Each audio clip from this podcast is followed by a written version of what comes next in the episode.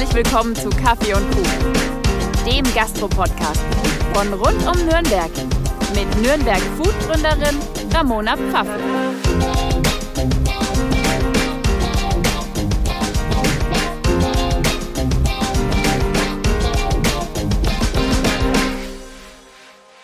Hi, ich bin's wieder, eure Ramona. Schön, dass ihr eingeschaltet habt zur zwölften Folge Kaffee und Kuchen. Und endlich geht's mal ums Thema Kaffee. Kaffee ist eigentlich unser treuster Begleiter jeden einzelnen Tag. Und ich glaube, viele von euch pflegen genauso wie ich so ihr kleines Kaffeeritual am Morgen, nachdem wir dann erst so richtig in den Tag starten. Kaffee ist auch bei vielen Situationen eher auflockernd, beziehungsweise bringt Harmonie mit rein, wie zum Beispiel bei Meetings, Bewerbungsgesprächen, Verabredungen oder einfach beim Kaffeeklatsch mit den Mädels. Ich freue mich, dass ich heute Nürnberger Kaffeeexperten Johannes Otto bei mir habe. Hallo Johannes, schön, dass du da bist. Hi Ramona, vielen Dank für die Einladung. Johannes, magst du dich mal vorstellen? Ja, hi zusammen. Äh, ich bin der Johannes. Ähm, ich komme aus Nürnberg und arbeite bei der Röstrummel Kaffeerösterei. Und bei der Rösterei bin ich im Endeffekt so ein bisschen für Quality Control ähm, zuständig, kümmere mich viel um die Qualität von unseren Kaffees. Bin mittlerweile seit fünf Jahren da und ja, bin einfach sehr kaffeebegeistert und habe so ein bisschen mein Hobby zum Beruf gemacht. Wann kam die Begeisterung für Kaffee bei dir? Die Begeisterung für Kaffee kam bei mir eigentlich schon relativ früh. Also meine beiden Eltern haben schon immer Kaffee getrunken. Mein Papa hat schon immer, soweit ich weiß, einen Siebträger gehabt und meine Mama hat schon immer sehr viel Filterkaffee getrunken.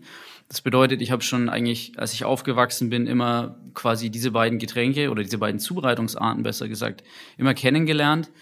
Und irgendwann halt so in Zeiten von ja, Richtung Abitur hin ähm, und vor allem auch Studium habe ich mich einfach sehr viel mehr damit befasst. Man hat sich in der Früh auf dem Weg in die Uni dann äh, zu Hause ein Cappuccino gemacht, weil halt das Equipment da war und viel weniger irgendwo in der Bäckerei eingeholt. Und da habe ich dann eben schon sehr früh festgestellt, dass wenn man das selber macht, mit ein bisschen Hingabe und ein bisschen ähm, Verständnis und Wissen, kriegt man das deutlich besser hin, als man es oftmals irgendwo bekommt. Und so ist dann eigentlich mehr und mehr das Interesse für Kaffee aufgekommen, habe mich dann einfach selber viel darüber informiert, viel über YouTube natürlich, Videos angeguckt und viel gelesen. Ähm, zur damaligen Zeit, also klingt jetzt komisch, aber äh, schon einige Jahre her, da gab es halt noch nicht so viel Lektüre, noch nicht so viel Kaffeebücher und ich habe einfach geguckt, was ich irgendwie krieg, um mich darüber zu informieren. Kannst du dich noch an dein erstes Mal hinter einer Kaffeetheke erinnern? Ja, äh, ziemlich gut. Ähm, ich habe während meinem Studium habe ich dann angefangen, immer in den Semesterferien bei der Röstrommel zu arbeiten und habe dann auch immer ähm, für Studium haben wir uns dann immer in der Bibliothek, da am Rathenauplatz, ähm, einfach zum Lernen getroffen und dann hat man sich halt dort immer an der Röstrommel im Vorbeigehen Kaffee geholt. Und als ich mich dann da beworben habe und eben auch die Stelle als Aushilfsbarista bekommen habe, war das eigentlich ein ziemlich cooler Moment, war aber auch irgendwie komisch, weil man geht so oft oder in die Coffeeshops rein und man sieht aber nicht wirklich, was hinterm Tresen passiert. Und das war halt dann so der erste Moment, wo man dann mal auf der anderen Seite steht und nicht vorne am Tresen und einfach nur bestellt, sondern merkt einfach, was da alles dahinter steckt, wie viel da an Arbeit notwendig ist, um halt eine gute Tasse Kaffee zu machen. Du bist ja jetzt auch Barista-Trainer, richtig? Genau, ja. Also ich ähm, leite die Kaffeeschule Nürnberg von der Röstrommel und ja, ich trainiere ähm, zum einen natürlich Kollegen, Leute, die neu anfangen, als auch Hobbybarista, Homebarista oder einfach Leute, die das erlernen möchten. Was, was bedeutet Barista überhaupt? Also dieser Begriff. Übersetzt wäre es ja eigentlich Barkeeper, aber das ist ja genau. nicht passend. Ja, ich würde sagen, die, die Bezeichnung Barista hat jetzt nicht unbedingt was mit Kaffee zu tun, weil wie du schon sagst, ein Barkeeper ist im Grunde genommen auch ein Barista. Ich finde, Barista bezeichnet eigentlich immer einen sehr guten Gastgeber.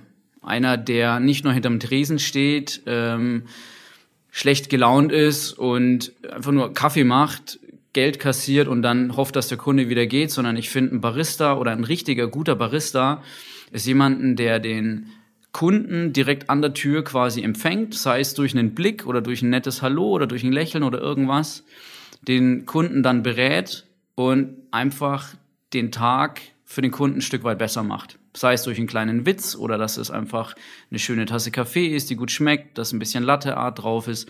Das finde ich ist, das macht ein Barista aus. Und das ist so für mich die Bezeichnung für einen Barista. Jeder, der einfach nur in einem in einem Laden steht und seinen Job macht und nur sein Geld verdienen will und hofft, dass der Kunde wieder geht, ist für mich jetzt nicht wirklich ein Barista. Und wie gesagt, bezieht sich nicht nur auf Kaffee, sondern auch ein guter Barkeeper.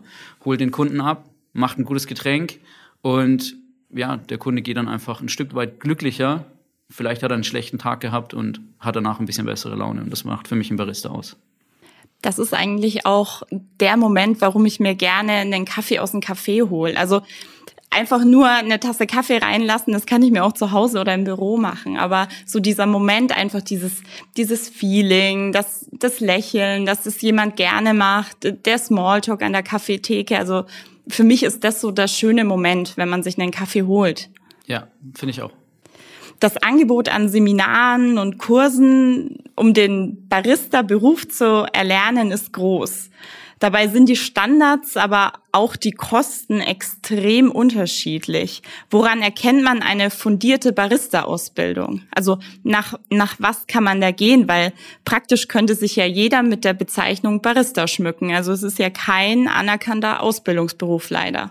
Genau, das, äh, leider ist es kein anerkannter Ausbildungsberuf, aber es gibt mehr und mehr die Bemühungen, dass man einen gewissen Standard einführt. Und da gibt es zum Beispiel die SCA, das ist die Abkürzung für Specialty Coffee Association.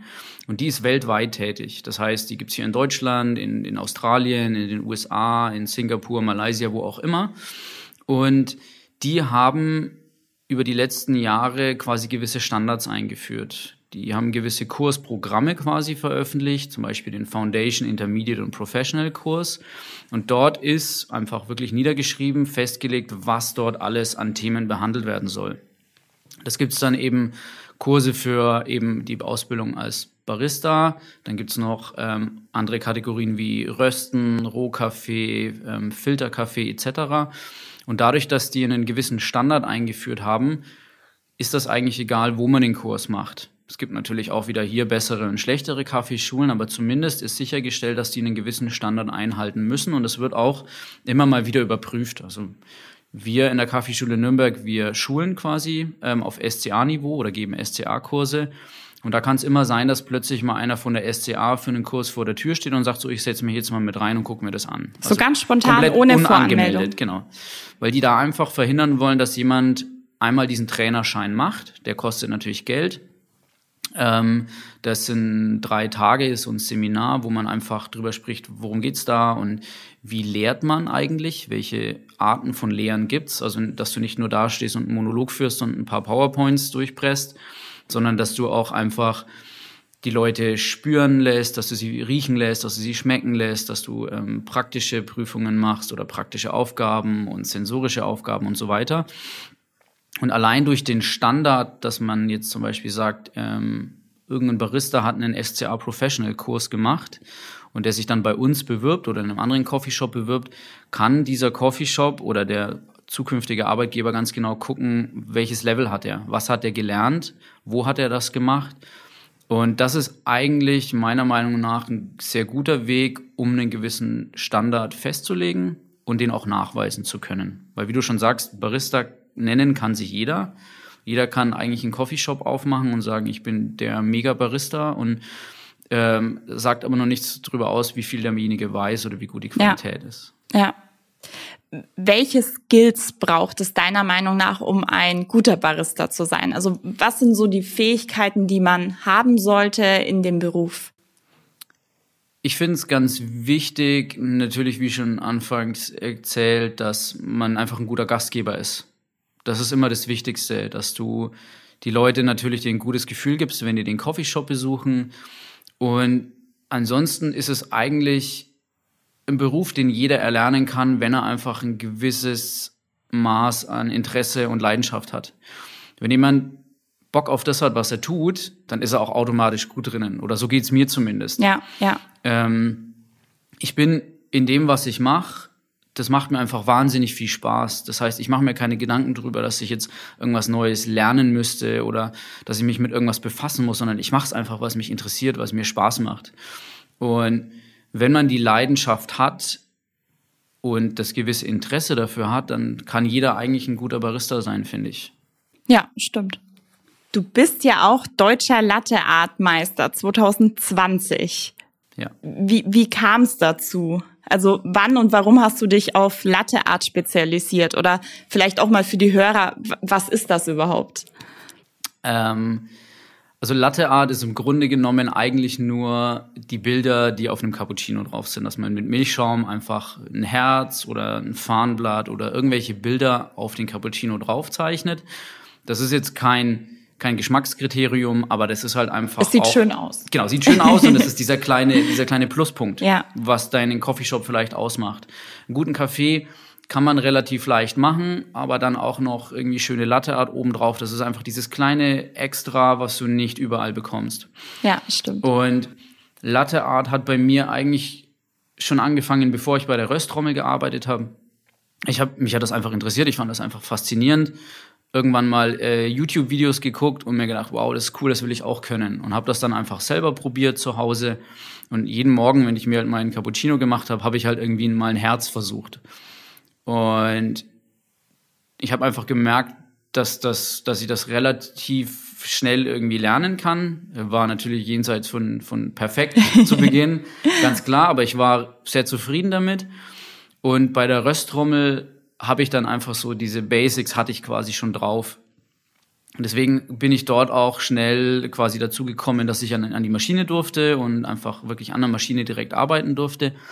Und nach, ich weiß gar nicht, wann das war, ich glaube nach einem Jahr oder sowas, hat mich einer meiner Chefs, der selber ähm, den vierten Platz bei einer Barista-Meisterschaft ähm, bei der Deutschen belegt hat, hat mich gefragt, ob ich denn nicht Lust hätte, irgendwie mal bei Meisterschaften teilzunehmen.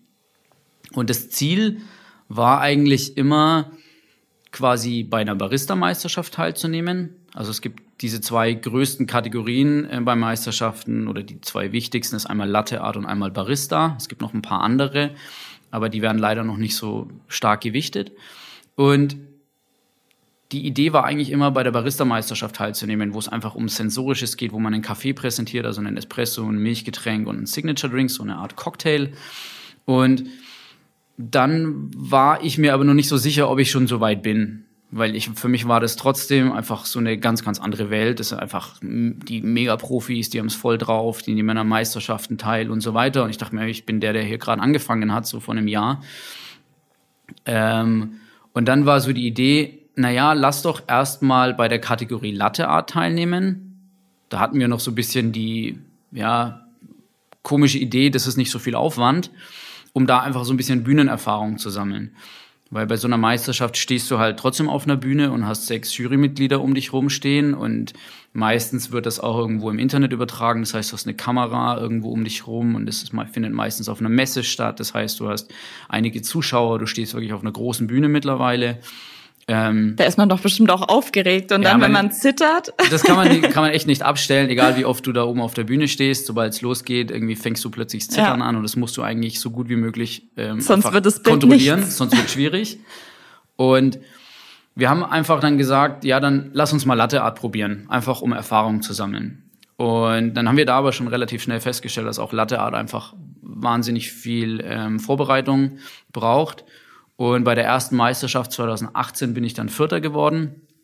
Und eigentlich wollten wir dann im Jahr drauf quasi eine ähm, Kategorie Barista antreten, haben dann aber eben festgestellt, ja, oder ich für mich festgestellt, kann ich nicht auf mir sitzen lassen, dass ich jetzt quasi auf dem vierten Platz gelandet bin, so nah an dem Pokal dabei. Das heißt, du, du kriegst nichts, kriegst einen herzlichen Glückwunsch und Oh, vierter Platz ähm, ist ganz übel, ja. Vierter Platz ist, ist so, so, ja, der erste, der, der so, so gar nichts kriegt irgendwie.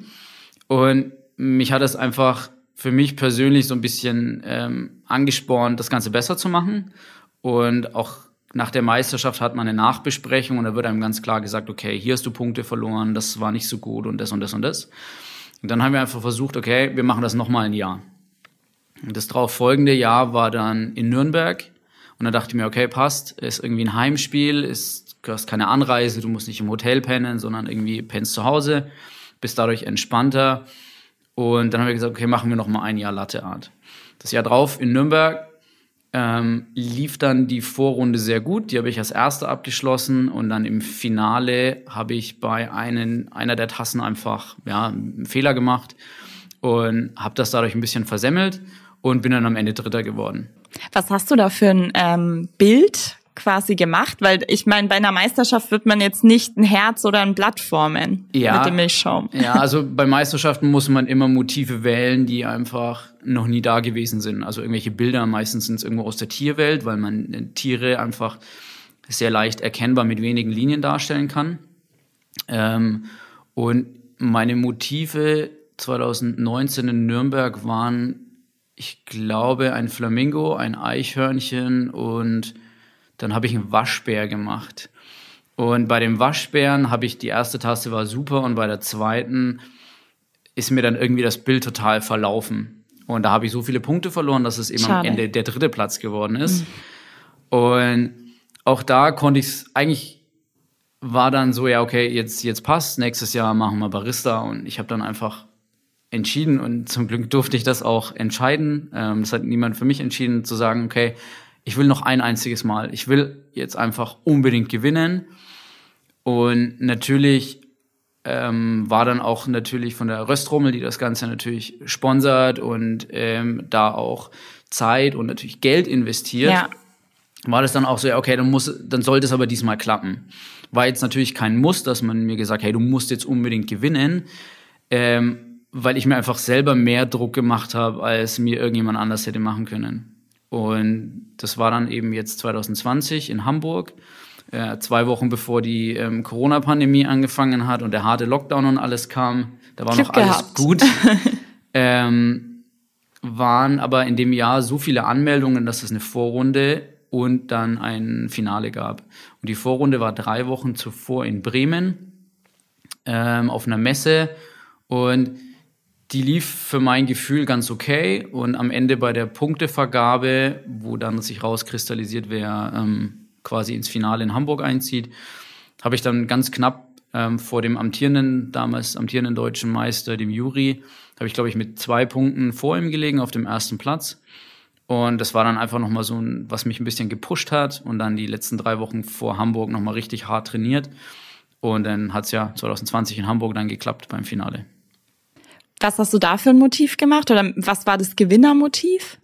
Man muss immer im Finale drei Motive machen. Okay. Also drei, man, man entwirft drei Bilder und die muss man zweimal in eine Tasse gießen. Und da hatte ich auch einfach eine Evolution von dem Flamingo, die ich das Jahr zuvor schon gemacht habe. Ähm, dann hatte ich einen Känguru und einen Vogel, der quasi so auf so einem Ast sitzt. Sehr cool. Welche Arten von Latte Art gibt's? Also welche Techniken von Latte Art gibt's denn? Also es gibt ja verschiedene ja. Techniken, das Ganze einzugießen. Ja, ähm, es gibt im Grunde genommen zwei, ja, zwei bis drei Techniken, würde ich mal sagen. Die zwei wichtigsten, ähm, die man so verwendet, ist zum einen Free Pour. Das bedeutet, man gießt einfach nur aus der Milchkanne in den Schaum rein. Und allein durch die Fließbewegung von der Milch oder dem, dem ganz flüssigen Milchschaum kriegt man quasi Bilder hin oder zeichnet man Bilder rein. Das wäre der sogenannte Free-Pour-Technik. Die zweite Technik ist die sogenannte Etching-Technik. Das bedeutet, wenn das Bild quasi größtenteils fertig ist, dann nimmt man so eine Art Stricknadel und zeichnet dann eben nachträglich in den Schaum nochmal kleine Details rein, sei es ein Punkt fürs Auge, oder einfach irgendwelche Feinheiten, die man jetzt so einfach mit dem Gießen nicht hinbekommt. Und die dritte Technik, ähm, die mittlerweile eigentlich so zum Standard gehört, ist die sogenannte Slow-Pour-Technik. Das bedeutet, man zeichnet wirklich mit dem letzten, ja, ich sag mal, zehn Prozent von dem Milchschaum, der wirklich dann schon eher fest wird, legt den dann quasi in Linien auf die Oberfläche ab und kann so einfach wirklich sehr detailliert auf, den, auf die Oberfläche zeichnen. Warst du als Kind auch schon so kreativ? Also in den Schulfächern Kunst, Handwerken, was man da alles so hatte? Ja, ich habe früher habe ich irgendwie sehr gerne gezeichnet. Einfach ja auch im Kunstunterricht, ja. vor allem so, so Bleistiftzeichnungen und sowas habe ich gern gemacht. Und das hat dann aber irgendwann aufgehört. ähm, habe mich damit nicht weiter befasst und ich glaube, so die Kreativität kam so ein kleines bisschen wieder eben durch das Latte Art, weil die Motive gießt man nicht von Beginn an gleich in die Milch rein oder ins Getränk, sondern man zeichnet die einfach aufs Papier. Man nimmt sich ein weißes Blatt ah, okay. Papier, mal einen runden Kreis drauf, der die ungefähr die Dimension von der Tasse hat. Ja. Und dann zeichnet man einfach in ganz einfachen Linien und guckt, wie kann ich jetzt irgendein Motiv, das ich im Kopf habe, umsetzen. Zum Beispiel einen Elefanten guckt man halt, dass man irgendwie die wichtigsten Merkmale wie die Ohren, den Rüssel und die Stoßzähne so hinbekommt in einfachen Linien, dass man das Motiv erkennt. Und das macht man erst auf dem Papier und dann versucht man es in der Tasse. Cool. Mittlerweile gibt's super viele vegane Milchalternativen in der Barista Edition. Allerdings gibt's immer noch häufiger die Aussage in Cafés bei der Bestellung mit pflanzlicher Milch, da wird der Schaum aber nicht so gut. Also ich selber konsumiere keine Milch. Ich, man darf jetzt so veganen Milchalternativen auch gar nicht Milch sagen, sondern ich glaube Milch, nee, Pflanzendrink. Das ist die richtige Bezeichnung. Und ich habe die Aussage wirklich schon oft bekommen in Cafés. Ja, da wird der Schaum dann nicht so gut. Dabei ist es ja eigentlich schon zum Standard geworden. Welche Schwierigkeiten gibt's bei Latte Art mit pflanzlichen Milchalternativen? Ich würde mal sagen, es ist eigentlich mittlerweile fast das gleiche oder lässt sich gleich behandeln wie die normale Kuhmilch. Wie du schon sagst, viele Firmen bringen Barista-Editionen raus und was diese Barista-Editionen meistens ausmacht, ist eigentlich nur ein erhöhter Eiweißgehalt.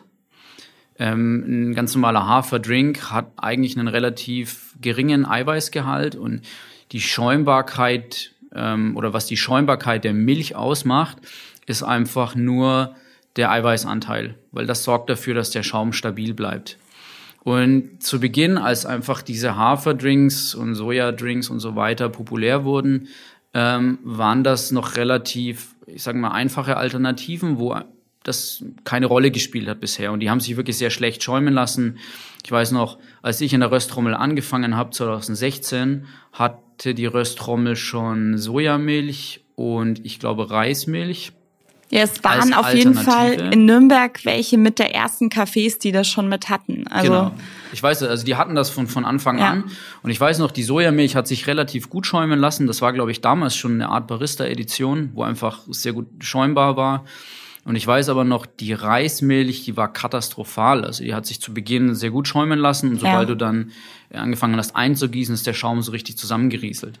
Mittlerweile, dadurch, dass die Firmen einfach ähm, zu diesen Alternativ, Milchalternativen ähm, Eiweiß hinzufügen, pflanzliches Eiweiß durch Rapsöl etc., lässt sich eigentlich so eine Barista, meisten Barista-Editionen der Haferdrinks sehr, sehr gut schäumen und man kann damit ganz genauso Latteart machen.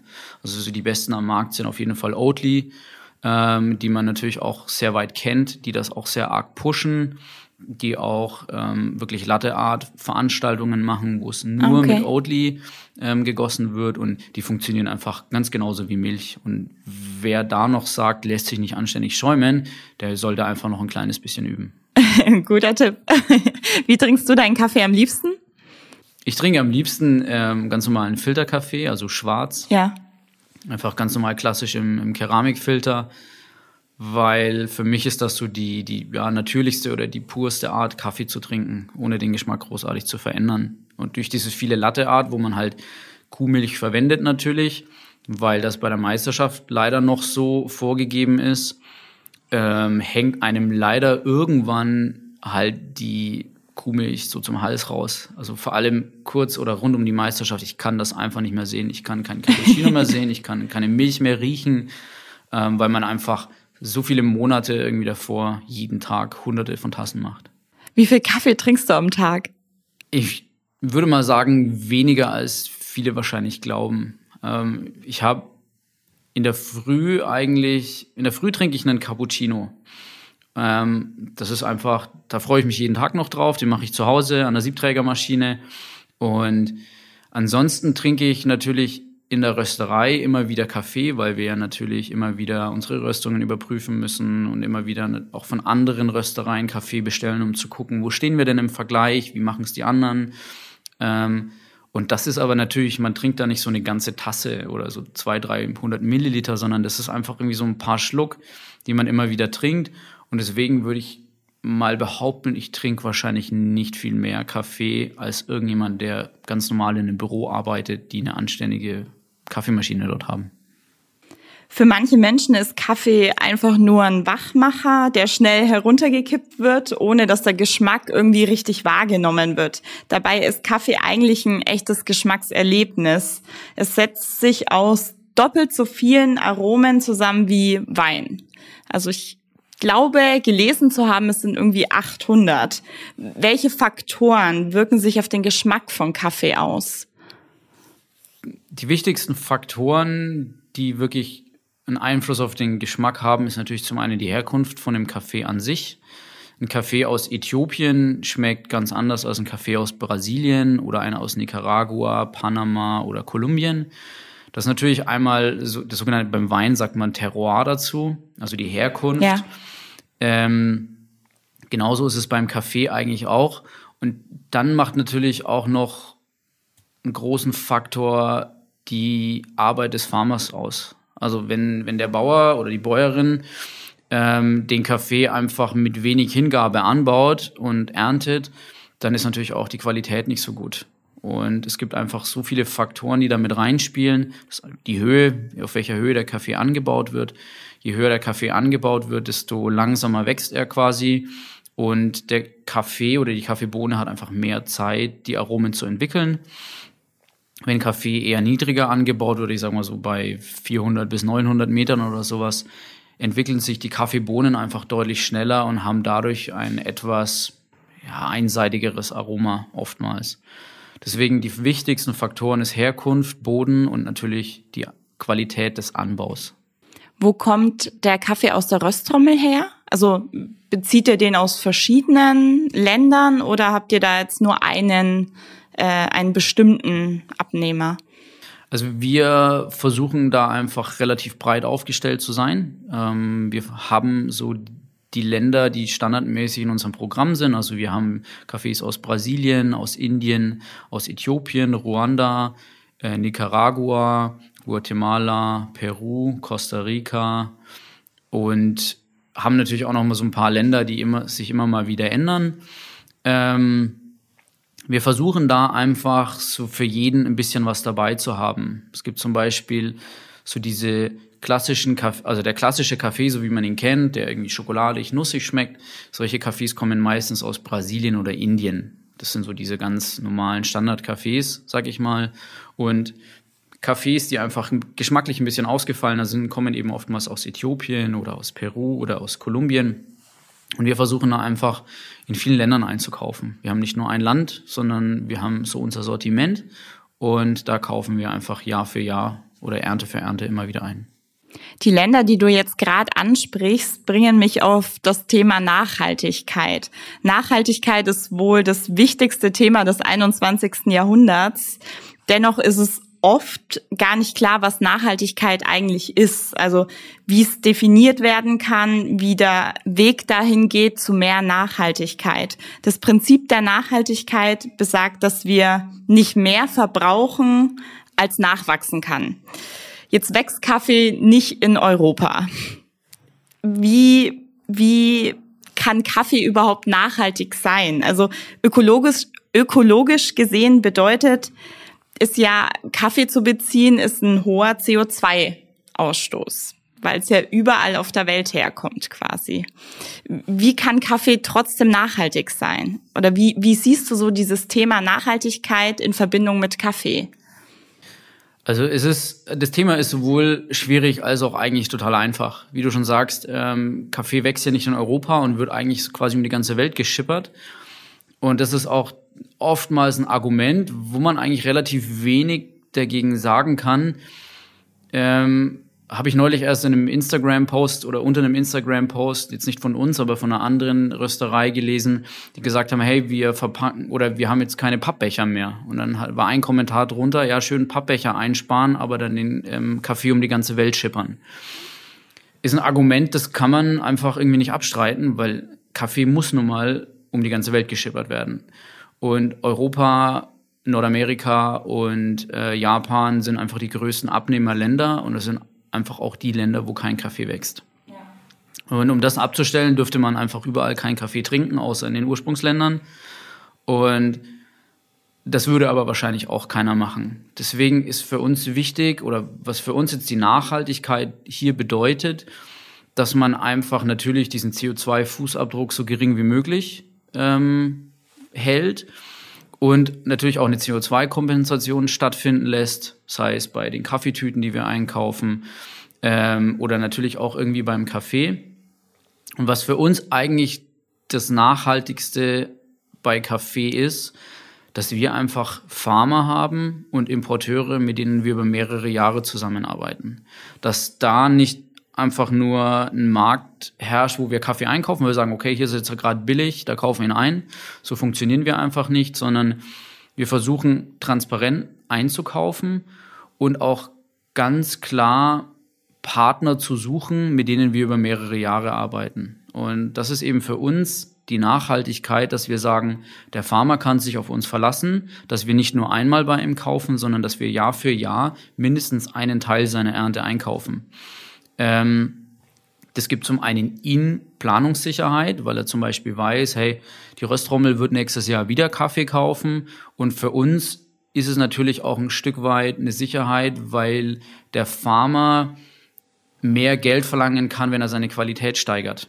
Wenn ja. er jetzt halt sagt, okay, wenn ich mich noch ein bisschen mehr ins Zeug lege und das vielleicht hier den Anbau ein bisschen anders gestalte oder ähm, andere Düngemittel verwende oder quasi auf biologischem Wege dünge, dann kann ich eine bessere Qualität erzeugen und durch die bessere Qualität zahlt mir die Röstrommel auch mehr Geld, weil ähm, wir gehen jetzt nicht zum Farmer und sagen so äh, 8 Euro und ähm, den Kaffee und mehr zahlen wir nicht, sondern das funktioniert einfach so, du kriegst Kaffees und die verkostest du und dann sagst du, okay, der Kaffee ist gut, was kostet der?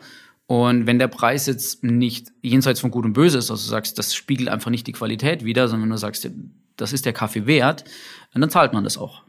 Und das ist einfach unser Ansatz, was die Kaffee-Nachhaltigkeit angeht, dass der Farmer mit uns rechnen kann, dass wir Jahr für Jahr einkaufen.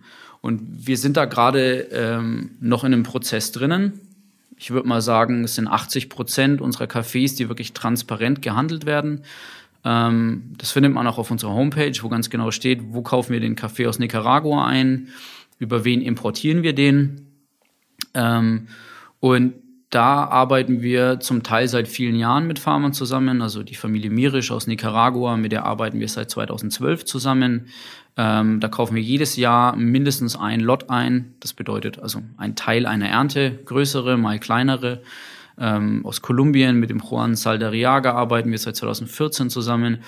Und das ist einfach für uns die Nachhaltigkeit. Der kann sich verlassen und es ist einfach ein Miteinanderarbeiten. Ich denke, es ist auch super wichtig, weil es ist kein Geheimnis, dass Kaffee eher aus den ärmeren Regionen und Ländern bezogen wird. Und daher ist es für die Farmer ja auch super wichtig zu wissen, hey, die Rösttrommel wird nächstes Jahr auch wieder bei uns kaufen oder bestellen. Und das ist ja auch für die irgendwie Geld, mit dem sie wieder arbeiten können oder das sie halt brauchen, um einfach zu überleben. Ja, das ist ganz wichtig.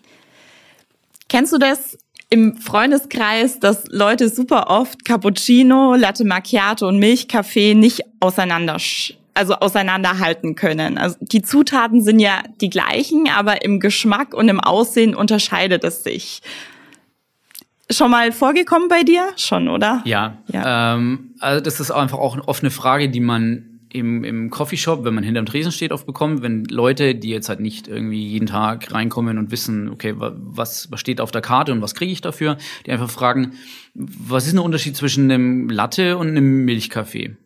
Also bei uns gibt's keinen Milchkaffee mehr, den haben wir vor einiger Zeit mal abgeschafft, weil eben die Ähnlichkeit zum Latte zu gleich war. Ja. Aber im Grunde genommen kann man sagen, dass sich die drei Getränke, wie du schon richtig gesagt hast, die bestehen aus dem gleichen. Das ist immer quasi Espresso mit Milch oder mit geschäumter Milch. Ähm, die unterscheiden sich nur durch das Verhältnis Milch zu Espresso.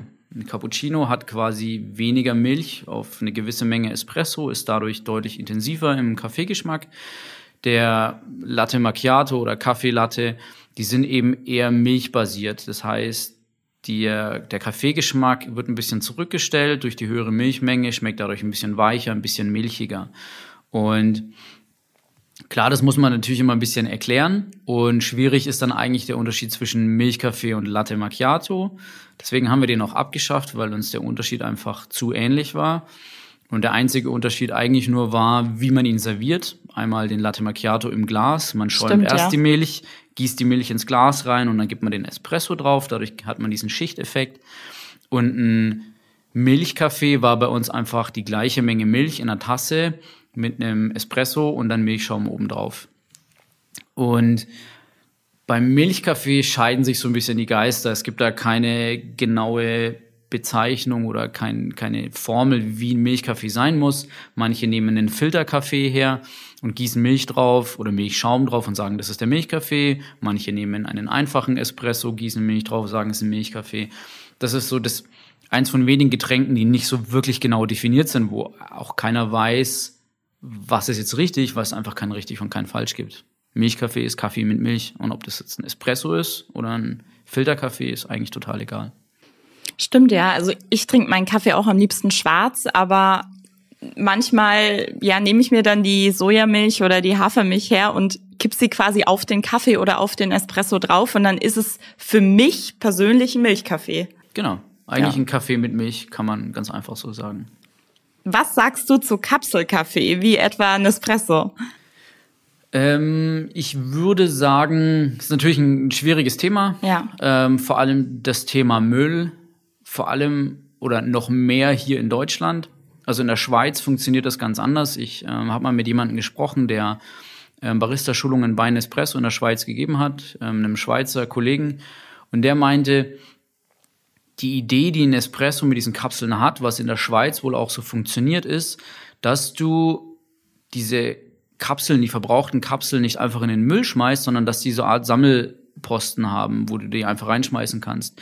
Die arbeiten, oder so war die Idee ursprünglich mal, mit der Schweizer Post zusammenzuarbeiten, dass du deine verbrauchten Kapseln einfach in eine Tüte reinpackst und in den Briefkasten wirfst. Und dass die das dann mitnehmen und quasi weitergeben an Nespresso, die das dann quasi das Aluminium trennen und das Ganze dann recyceln. Und das funktioniert aber hier nicht. Die meisten Leute zu Hause, die eine Kapselmaschine verwenden, die hauen das einfach in den Müll rein. Und das ist einfach ein riesen, ja, ein riesen Müllberg, vor allem halt diese Aluminiumkapseln. Auch hier findet einfach viel mehr Umdenken statt, weil ich meine, klar, das mit dem Müll hat man festgestellt zum Glück. Ähm, und es gibt viele Firmen, die einfach selber Kapseln produzieren, die befüllbar sind oder wieder befüllbar sind. Das sind dann einfach Kapseln aus, aus Kunststoff oder aus, aus Metall, die du einfach selber mit gemahlenem Kaffee befüllen kannst, verschließen ja. kannst. Dann schmeißt du sie in die Maschine rein, bereitest deinen Kaffee zu, danach leerst du die Kapsel aus, machst sie sauber und hast sie quasi für den nächsten ähm, Kaffee wieder. Oder andere Firmen gehen auch den Weg zu kompostierbaren Kapseln, die du dann einfach quasi auf den Kompost werfen kannst, die dann aus irgendeine, irgendeinem Stoff, äh, meistens irgendeinem Maisstärke oder sowas bestehen, die dann einfach kompostierbar sind und dadurch auch natürlich ein Stück weit nachhaltiger und dadurch auch ein Stück weit Müll vermeiden. Mhm. Deswegen, da finde ich, geht der Weg auch in eine richtige Richtung. Nespresso weiß aber diese Dinge zu unterbinden. Das merkt man. Und da habe ich auch gehört, dass sich die Form und die Größe dieser Kapseln, der Nespresso-Kapseln, immer mal wieder so ein klitzekleines bisschen ändert, dass du, wenn du eine Nespresso-Maschine hast, also eine Originale, dass du gezwungen bist, eine Nespresso-Kapsel zu verwenden. Wie viel Wahrheit da jetzt dran ist, weiß ich nicht, aber würde in meinen Augen Sinn machen. Und es erschwert das Ganze natürlich wieder. Eine Firma, die jetzt eine nachhaltige Kapsel irgendwie produzieren möchte, die guckt sich natürlich die Größe und Maße dieser Kapsel an und dann produzieren sie die nach und dann plötzlich ändert Nespresso mit den neuen Maschinen ähm, das Format und dann passt es nicht mehr. Und es geht aber trotzdem da auch in die richtige Richtung, finde ich. Welche Kaffeemaschine und Zubereitungsart würdest du denn dann für den Hausgebrauch empfehlen? Also jetzt vielleicht auch gerade mal eine Single-Person, da ist ja oft eine Kapselmaschine praktisch, weil es geht schnell, Kapsel rein und fertig. Was würdest du da empfehlen? Die Frage, die hört man ganz oft in, in Barista-Kursen ähm, und die Leute erhoffen sich quasi immer die eine Antwort, dass sie sagen, okay, das ist die eine Maschine, die brauchst du und dann ist alles gut. Ähm, so leicht ist es nicht. Man muss da einfach ganz klar für sich selber wissen, wie möchte ich denn meinen Kaffee zubereiten? Wenn du dir einen Siebträger kaufst für zu Hause, ist das sicherlich geschmacklich, wenn man ähm, da ein bisschen Arbeit und Handwerk reinsteckt sicherlich die beste Maschine. Ich habe gesehen, ihr habt ja auch eine gute in eurem Büro hier stehen. Ja, danke. Und jeder, der die bedient, weiß, dass es einfach ein kleines bisschen Arbeit ist, um da was Anständiges rauszukriegen. Ich musste es auch erst mal lernen. Also ich hatte wirklich zwei, drei Versuche, als ich hier am Anfang im Büro war, wo ich immer Entschuldigung, kann mir jemand nochmal die Kaffeemaschine erklären, weil ich es nicht hinbekommen habe. Also mittlerweile geht's und es macht sogar Spaß, finde ich. Aber es ist gar nicht so einfach. Es ist schon ein bisschen tricky genau, man musste einfach sich mit befassen. Und da muss man einfach drauf gucken, ist man der Typ dafür? Habe ja. ich Bock, irgendwie in der Früh aufzustehen, 20 Minuten zu warten, bis die Maschine heiß ist, dann Kaffee mahlen, tempen, extrahieren, Milch manuell schäumen und dann das Ganze wieder sauber machen danach? Und habe ich Lust, irgendwie eine halbe Stunde, quasi jetzt alles in allem, für meine Tasse Kaffee zu investieren jeden Morgen? Oder bin ich eher der Typ, der in der Früh aufsteht, die Maschine hat vielleicht einen Timer eingebaut, was viele Vollautomaten natürlich haben. Vollautomaten brauchen meistens nur ein paar Minuten, um vorzuheizen. Ich stelle meine Tasse drunter, drück auf den Knopf, mache mir vielleicht in der Zeit ein Frühstück oder gehe kurz ins Bad und dann ist der Kaffee quasi fertig. Und dann nehme ich meine Tasse, schalte die Maschine aus. Die meisten machen dann automatisches Reinigungsprogramm. Das heißt, ich muss mich um nichts großartig kümmern, außer den ähm, Kaffee-Sudbehälter ausleeren und ähm, Wasser nachfüllen. Und da sollte man einfach drauf gucken, wel, welcher Typ bin ich. Und mehr und mehr Vollautomaten können eine gute Qualität liefern. Das ist natürlich immer noch nicht da, wo der Siebträger ist, weil das einfach nochmal intensiver ist, mehr Extrakt als bei einem, einem Vollautomaten. Man muss einfach gucken, worauf habe ich Bock. Wenn ich mich dafür interessiere und wenn ich da einfach Leidenschaft reinstecke, dann ist sicherlich der Siebträger was Richtiges. Ja. Ähm, und wenn ich aber sage, ey, ich bin nicht der Typ und ich habe es in der Früh eh immer eilig, dann, dann ist sicherlich der Siebträger das Falsche. Dann ist wahrscheinlich ein Vollautomat eher die richtige Variante als eine Kapselmaschine, weil bei einem Vollautomaten habe ich immer noch die Möglichkeit, ganze Bohnen reinzuschmeißen. Ich kann trotzdem in der guten Rösterei um die Ecke einkaufen, ähm, wo ich mit der Qualität zufrieden bin, gebe die Bohnen oben rein, der wird frisch gemahlen, wird zubereitet und die meisten können auch noch direkt Milch automatisch schäumen und da ist sicherlich dann der Vollautomat ja die beste Variante. Kannst du dir vorstellen, mal ein eigenes Café aufzumachen in der Zukunft? Die, die Frage habe ich mir schon öfter gestellt. Ähm, einfach, ich meine, ich bin mega, mega happy bei der Röstrommel und habe auch keinerlei Ideen oder habe nicht vor, da irgendwie in naher Zukunft oder auch in ferner Zukunft zu gehen, weil mir einfach die Firma gefällt, das Klima gefällt und wie ich dort arbeite.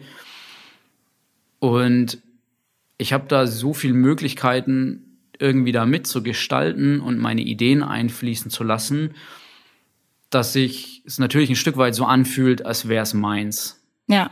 Ich weiß natürlich, dass ähm, ich einfach auch nur ein Teil der Röstrommel bin und das klingt jetzt irgendwie blöd, aber jeder ist irgendwie ersetzbar. Auch mein Job kann sicherlich irgendjemand anders machen. Ähm, aber so einen eigenen Coffeeshop zu eröffnen, wäre vielleicht schön, weil es einfach man sich wirklich zu 100 Prozent selber verwirklichen kann. Aber ist jetzt nichts, worüber ich mir großartig bisher Gedanken gemacht habe und mir auch nicht vorhabe, irgendwie groß Gedanken zu machen. Klar wäre es cool, aber ich bin jetzt einfach an dem Punkt, wo ich bei der Röstrommel das machen kann, worauf ich Bock habe. Ja. Und wenn du einen eigenen Coffeeshop aufmachst, ich habe zwei Freunde, ähm, auch beide deutsche Meister und Weltmeister, den Christian Ulrich und den Daniel Gerlach, ähm, die haben jetzt einen Coffeeshop, einen eigenen aufgemacht. Und die sind so weit in ihrer Karriere gewesen, als eben deutscher Meister, Weltmeister und haben Schulungen weltweit gegeben und so weiter und haben für Firmen gearbeitet. Und die sind jetzt wieder am Tresen. Die öffnen jetzt ihren Laden und beginnen quasi wieder von unten. Und du musst nach der Schicht, gehst du nicht einfach nach Hause, sondern dann musst du anfangen, die Buchhaltung zu machen. Und du bist da einfach wieder an einer anderen Position. Und ja, mir gefällt das einfach gerade so, wo ich bin und dass ich einfach das machen kann, worauf ich Bock habe, nämlich mich mit Kaffee zu befassen und muss mir keine Gedanken über Kassenabrechnungen am Abend ja, machen oder ja. ähnliches. Kann ähm, ich nachvollziehen. Deswegen, also. ja, ich bin happy und sicherlich wäre es cool, so sein eigenes Ding irgendwie zu machen, aber ich habe es nicht vor. Okay, cool.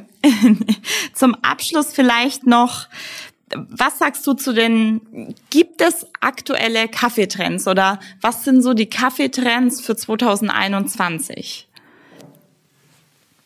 Also die Kaffeetrends für dieses Jahr, glaube ich, ein bisschen schwierig, kann man schwer sagen, weil Coffeeshops haben seit vielen Jahren quasi nur To-Go, äh, seit vielen Jahren, seit vielen Monaten viel To-Go-Geschäft nur. Und da hat sich einfach sehr wenig Neues rauskristallisiert. Ähm, was sicherlich jetzt im Sommer wieder, wie seit einigen Jahren, ähm, Trend sein wird, ist Cold Brew, also kalt gebrühter Kaffee. Ja. Einfach Kaffee auf Eis, kann man sagen ähm, den man auch mixen kann mit anderen Zutaten. Mit Tonic Water habe ich, äh, Tonic Water, habe genau. ich mal einen richtig, richtig guten getrunken. Cold ja. Brew Tonic ist auf jeden Fall auch so ein klassisches Sommergetränk, ist jetzt aber halt natürlich auch nichts Neues, ist kein neuer Trend. Ähm, wie gesagt, dadurch, dass Coffeeshops keinen Inhouse-Betrieb hatten und im To-Go-Becher macht es einfach nicht so viel Spaß, ja, ähm, irgendein schönes Getränk zu kreieren, weil man es sowieso nicht sieht mit einem Deckel drauf und einem undurchsichtigen Gefäß. Gibt es da eigentlich, soweit ich jetzt mich damit befasst habe, nichts, was wirklich sagt, das kommt mega, ähm, das ist dieses Jahr der absolute Trend. Hm, ich glaube, Trend wird es dieses Jahr einfach sein, dass die Leute sich wieder hinsetzen ja. und Richtung klassischen Kaffee gehen, einfach ihren Kaffee wieder aus einer Porzellantasse trinken. Und ich glaube, das ist das, worauf sich die Leute sicherlich freuen können, wenn es wieder rausgeht. Eben nicht mehr nur schnell rein mit Maske und einen Kaffee holen und dann raus, draußen irgendwo auf dem Weg trinken, sondern einfach, wie du schon vorhin gesagt hast, schön in die Sonne setzen mit, mit deinen Jungs, deinen Mädels, deinen Freunden, deiner Familie und einfach einen Kaffee trinken und einfach unterhalten. Und ich glaube, das wird eher der Trend sein, so zurück zu den Basics und einfach hinsetzen und Kaffee trinken. Sich voll und ganz genauso. Johannes, danke, dass du dir Zeit genommen hast. Danke, dass du da warst und auch für deine ganzen offenen Worte. Ich hoffe, es hat dir Spaß gemacht. Ja, vielen Dank. Hat mega Spaß gemacht. ich wünsche dir noch einen schönen Tag und euch danke fürs Zuhören. Tschüss. Ciao.